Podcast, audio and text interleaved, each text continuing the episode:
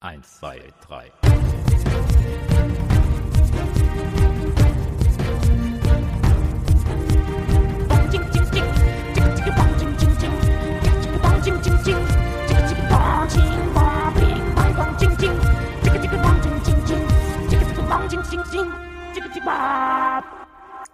Hallo liebe Neurotainment-Fans, heute wartet eine richtig spannende Folge auf euch, denn Andreas hat Mele getroffen. Sie ist Musikerin und hat tatsächlich auch gerade einen Grimme-Preis gewonnen für die Moderation bei Offen und Ehrlich, einem richtig coolen Funkformat. Ich bin gespannt, was er ihr so für Fragen gestellt hat und natürlich noch gespannter auf ihre Antworten, denn sie ist eine echte Kreativitätsexpertin und damit perfekt für die Neurotainment-Show. Mir virtuell gegenüber sitzt die deutsche Justin Bieber. Ja, ihr habt richtig gehört. Mit wahrem Namen heißt sie Marlene. Und daher möchte ich jetzt erstmal von dir wissen, Marlene, was ist denn das Geile an Justin Bieber? Boah, das ist ja eine super Frage. Also ich finde Justin Bieber ist irgendwie, also auf eine ganz komische Art ist er underrated in meinen Augen. Also er wird eigentlich von vielen belächelt, aber ich finde, er schreibt Wahnsinnstexte, ist ein Wahnsinnssänger und äh, schreibt einfach tolle Melodien auch. Also er ist einfach ein sehr guter Musiker. Und ich finde, wenn man irgendwas sein wollen sollte, hat das Ding ergeben, dann doch Justin Bieber. Okay, also ja. du magst Justin Bieber tatsächlich. Okay. Ja, wirklich. Ich, ich dachte, das wäre jetzt einfach Belieber. nur so deine Instagram-Catchphrase, die irgendwie ganz gut funktioniert, aber okay. nee, nee, ich mag Justin, ich bin Belieber, so nennt er ja seine, ja, ja. seine Fangemeinde. ähm, ich bin Belieber und äh, ich stehe auch total dazu. Ich finde okay. Justin Bieber wirklich super, ja. Dein Lieblingssong von Justin Bieber? Es ist schon sorry, muss ich sagen. Es ist sorry, weil damit, da hat er ja auch ein neues Album rausgebracht und damit hat er echt eine neue Welt. Also in meinen Augen hat er damit ein bisschen Popmusik auch revolutioniert, weil so mit so Vocal Samples und so haben davor irgendwie wirklich nicht viele Leute gearbeitet. Und das fand ich super. Und deswegen Sorry ist der beste Song von ihm. Okay. Ja.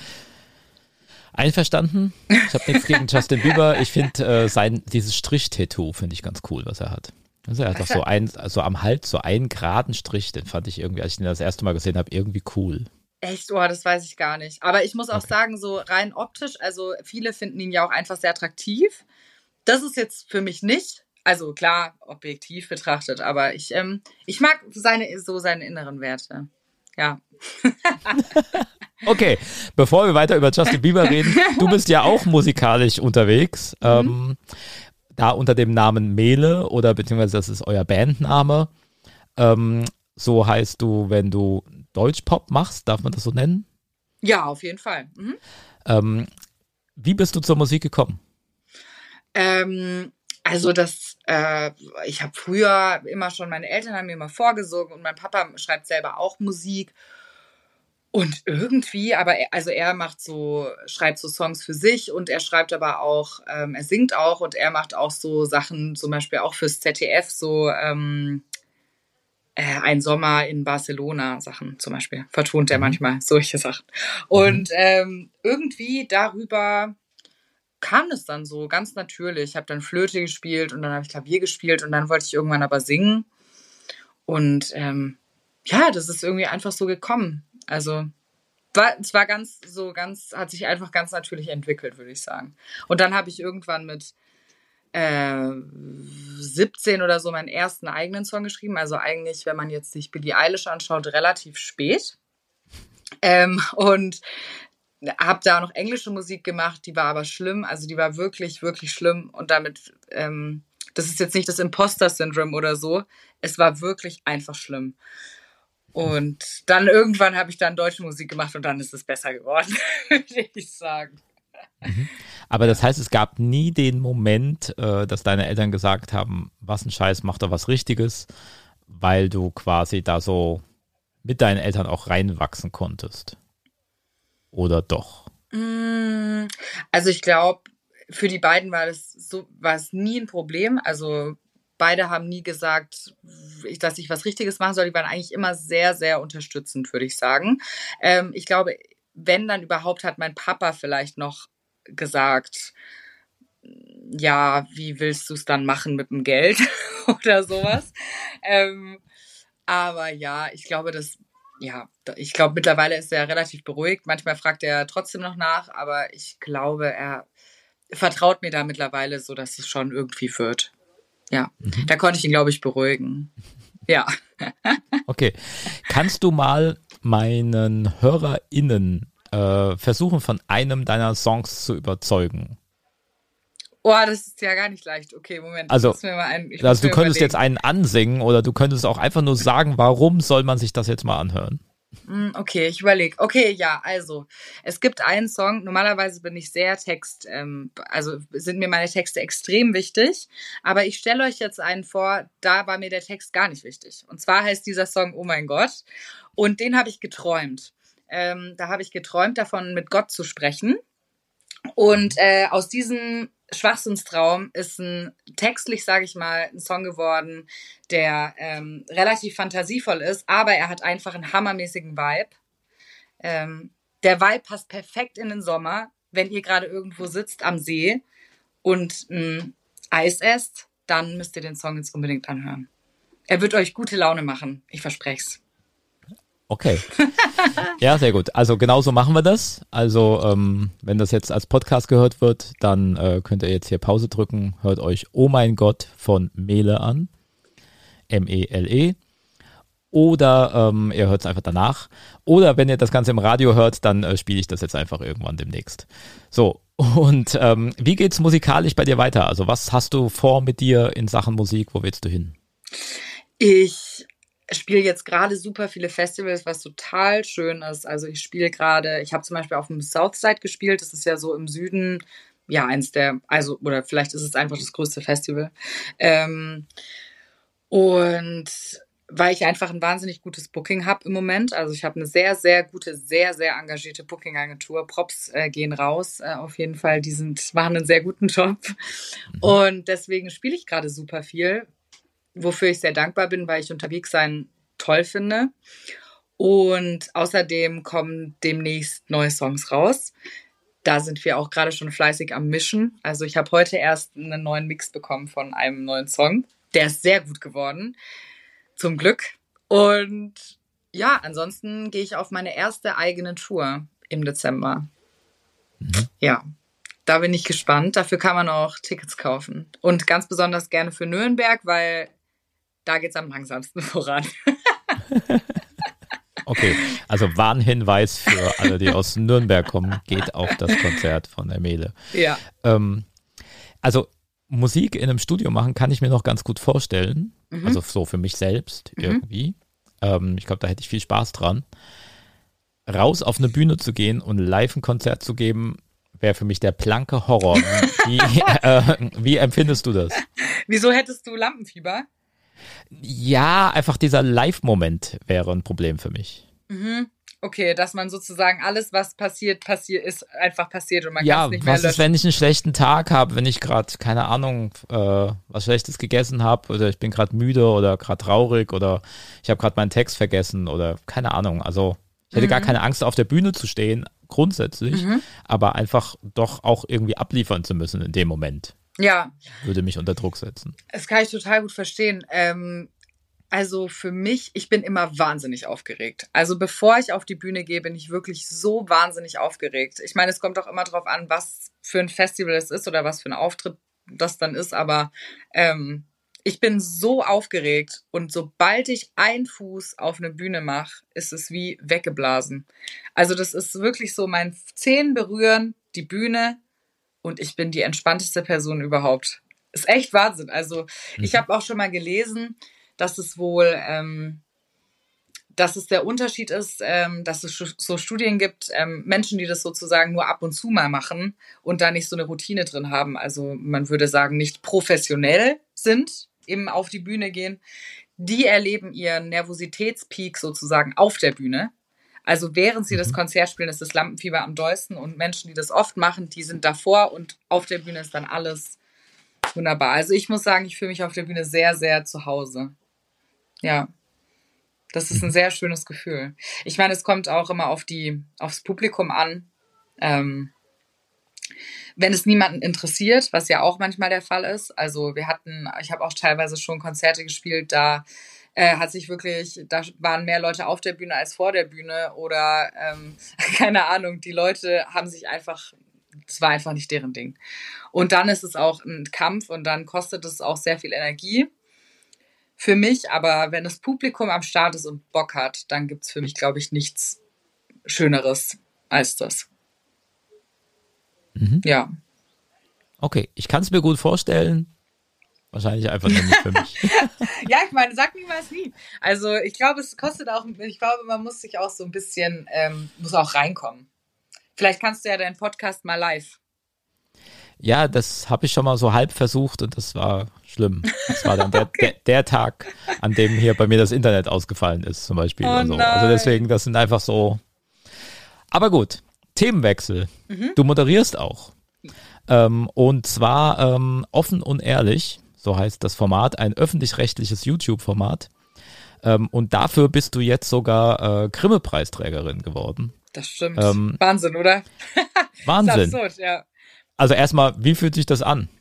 Ähm, also es gibt viele Gefühle, die ich dazu habe. Äh, in aller Ehrlichkeit, am Anfang dachte ich, oh, habe ich das verdient? Also war mein allererster Gedanke, war, okay, krass. Ähm, ich bin ja erst seit kurzem Teil des Formats und so dachte ich dann und dann dachte ich, okay, liegt das jetzt an mir? Also kann ich wirklich erhobenen Hauptes auf diesen roten Teppich gehen und mir den abholen? Ähm, aber äh, dann habe ich mich einfach voll gefreut, weil es ja auch relativ eine konkrete Auszeichnung für die Moderation war. Also es war ja wirklich ein Moderationsgrimme-Preis. Deshalb, äh, mhm. dann habe ich mich sehr darüber gefreut, auf jeden Fall. Ja, also aber verrückt halt. Also ich vor allem der wird ja in Marl wird der verliehen. Mhm. Und ich finde es gut, dass Marlene den Grimme-Preis in Mal bekommt. Da habe ich mich sehr drüber gefreut. Oh ja. Ja, ne? Jetzt, wo, jetzt, ja, wo du ja, sagst. So. Also da schließt sich ja quasi ein Kreis. Ja, also quasi. Das, ja. das wollte schon immer passieren einfach in deinem Leben. Okay. Ja, also erstmal herzlichen Glückwunsch dafür. Ähm, wer hat dir das mitgeteilt? Wie hast du das erfahren? Ähm, mich hat eine Frau vom Grimme-Preis-Institut angerufen einfach. Eines Nachmittags. Ah, einfach so. Und meinte, ja, hallo, sie gewinnen den Grimme-Preis. Und dann war ich, war der Tag auf jeden Fall ein schöner Tag. Also ich habe mich da sehr gefreut drüber. Und das Gute ist ja auch, also mit, ähm, ich sag mal, mit einem YouTube-Format oder mit ähm, deutscher Popmusik kann, können die älteren Menschen meiner Familie gar nicht so viel anfangen. Also die sind dann, wissen gar nicht, was ich mhm. eigentlich mache. Also meine Oma, die weiß immer, die denkt immer, ich bin Chormusikerin. Also das ist so, irgendwie ist es noch nicht so ganz klar. Aber mit dem Grimme-Preis kann jeder was anfangen. Also das ist sowas. Ja, ja, also das kennt man. Ja. Das ist seriös. Das ist was das Richtiges. Ist, da hat jeder mal von gehört, auf jeden Fall. Genau. Genau. Wie, du hast jetzt gerade deine Oma erwähnt. Wenn du jetzt jemandem, der nicht den ganzen Tag lang bei äh, YouTube abhängt, also sagen wir mal, wenn du meiner Oma erklären müsstest, was das für eine Sendung ist. Wie würdest du das versuchen zu erklären? ich finde das so schwierig. Ähm, boah, das ist wirklich sehr, sehr, sehr schwer. Ähm, muss ich mal kurz drüber nachdenken, wie würde ich das wohl am besten erklären, sodass es wirklich auch klar wird, um was es geht. Hm, na, ich glaube, ich würde sagen, es ist was, ähm, wir decken Dinge auf, wir sind wie Detektive. Also wir sind so Inspek Ins Inspektor und so und wir decken Dinge auf, ähm, die mhm. zum Beispiel bei Firmen falsch laufen. So würde ich vielleicht anfangen, es zu erklären. Und mhm. ähm, das Ganze machen wir sehr schnell und mit sehr aufgeregt. Das Gegenteil von der Tagesschau und ähm, mit, mit Humor gemischt. Ja. Mhm. So würde ich es der Uroma erklären. Das ist doch ganz gut erklärt, würde ich sagen. Danke. Ja, genau. Also, wobei die Firmen quasi, mit denen ihr euch befasst, äh, dann meistens ja auch irgendwelche internetaffinen ja. Geschichten sind, ne? Also so. Ja, genau. Also man sollte, man sollte schon wissen, was Internet ist. Ja, genau, ist. okay. Ja, Leute aus dem Und das vielleicht, genau, äh, genau. Ähm, du hast es gerade schon erwähnt, es ist alles sehr schnell. Ähm, Stichwort Aufmerksamkeitsspanne.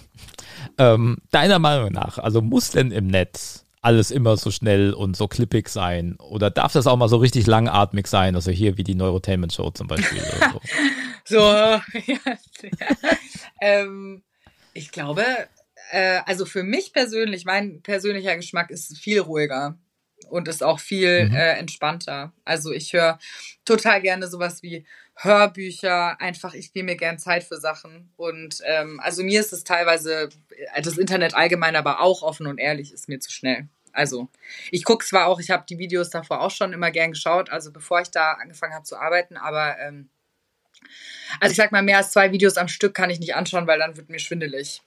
Dann, ich brauche immer einen Ausgleich. Ja. Mhm. Aber es ist halt natürlich der Vibe davon. Ja. Wo wir jetzt gerade bei Social Media sind, kannst du mir nicht mal ein paar Social Media Tipps geben? Also, wie starte ich denn jetzt bei Instagram mal wirklich durch? Bei Instagram ist es, glaube ich, super schwierig. Also, da würde ich dir, an deiner Stelle würde ich dann eher TikTok machen. Ähm, also, weil. Ist das nicht noch schwieriger für mich? Nee, glaube ich gar nicht. Also, ich glaube, Instagram ist so, ähm, ich glaube, da folgen einem eher Leute, die einen schon kennen durch zum Beispiel irgendwas anderes. Also, ich glaube, zu Instagram, da entdeckt man ja nicht so gut. Da sind eher die Leute, die man schon mhm. irgendwo mal live gesehen hat, zum Beispiel. Also, ich merke zum Beispiel nach Konzerten bekomme ich immer viele Instagram-Follower. TikTok interessiert mhm. sich dafür gar nicht.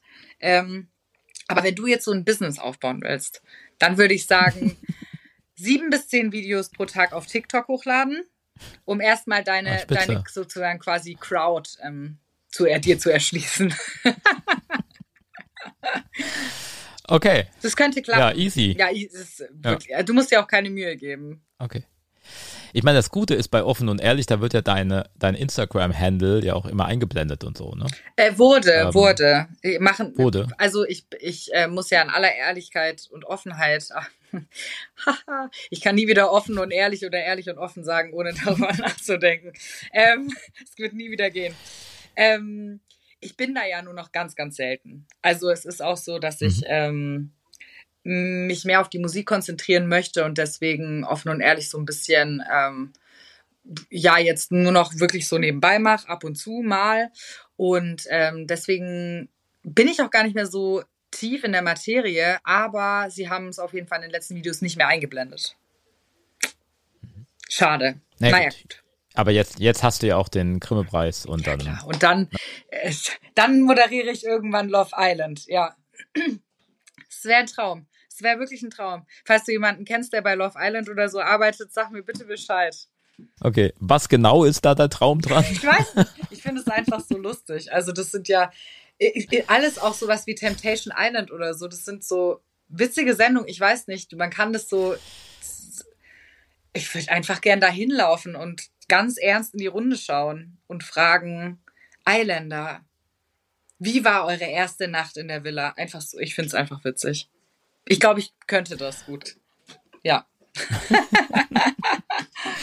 also ich wollte jetzt eigentlich auch enden mit einem Kunsttipp, den ich jetzt von dir höre. Also ein Buch, ah! eine Serie, ein Film, ein Album, irgendwas.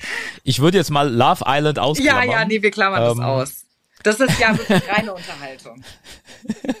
Aber irgendwas, was du großartig findest und was sich meine HörerInnen mal anschauen oder anhören sollten. Also eins oder auch zwei, wenn du nicht anders kann. Also ich habe auf jeden Fall einen riesigen Musiktipp. Ich habe eigentlich zwei, aber ich gebe jetzt erstmal nur einen. Und zwar ist es eine ähm, Künstlerin, eine US-amerikanische Künstlerin. Sie heißt Mall Red, also M-A-L-L und Red wie die Ratte. Und ähm, sie mhm. macht so wahnsinnig gute Musik in meinen Augen. Also sie schafft immer so eine melancholische Stimmung. Sie arbeitet mit einem ganz tollen Produzenten zusammen und ähm, also sie ist meine größte Inspiration auf jeden Fall. Ich finde, ähm, ja, die macht einfach tolle, tolle Musik. Red ist ein ganz großer Tipp. Und ganz kurz noch, die letzten beiden Taylor Swift-Alben waren auch Wahnsinn. Die muss man sich okay. anhören. Die sind einfach so gut, seit sie sich von ihrem Label getrennt hat und äh, jetzt auf eigene Faust ihre eigene Musik macht. Es ist ein großer Unterschied und es ist ganz toll. Gut, okay, dann machen wir das jetzt. Also, das heißt, die Leute, die das jetzt als Podcast hören, die können jetzt Pause drücken und dann und die, die das im Radio hören, die hören dann jetzt wahrscheinlich gleich einfach irgendeinen Song von Taylor Swift. Perfekt. Aus dem aktuellen Album. Gut. Ja, dann äh, vielen Dank für das Gespräch. Sehr, sehr gerne. Jederzeit gern wieder. Das war's, das Interview mit Mele. Ich weiß nicht, wie es euch ging, aber ich fand es richtig, richtig spannend. Wenn es euch gefallen hat, dann gebt uns doch gerne einen Daumen hoch, bewertet unseren Podcast gut und schaltet einfach auch beim nächsten Mal wieder ein. Wir freuen uns auf euch und bis dann. Ciao. Eins, zwei, drei.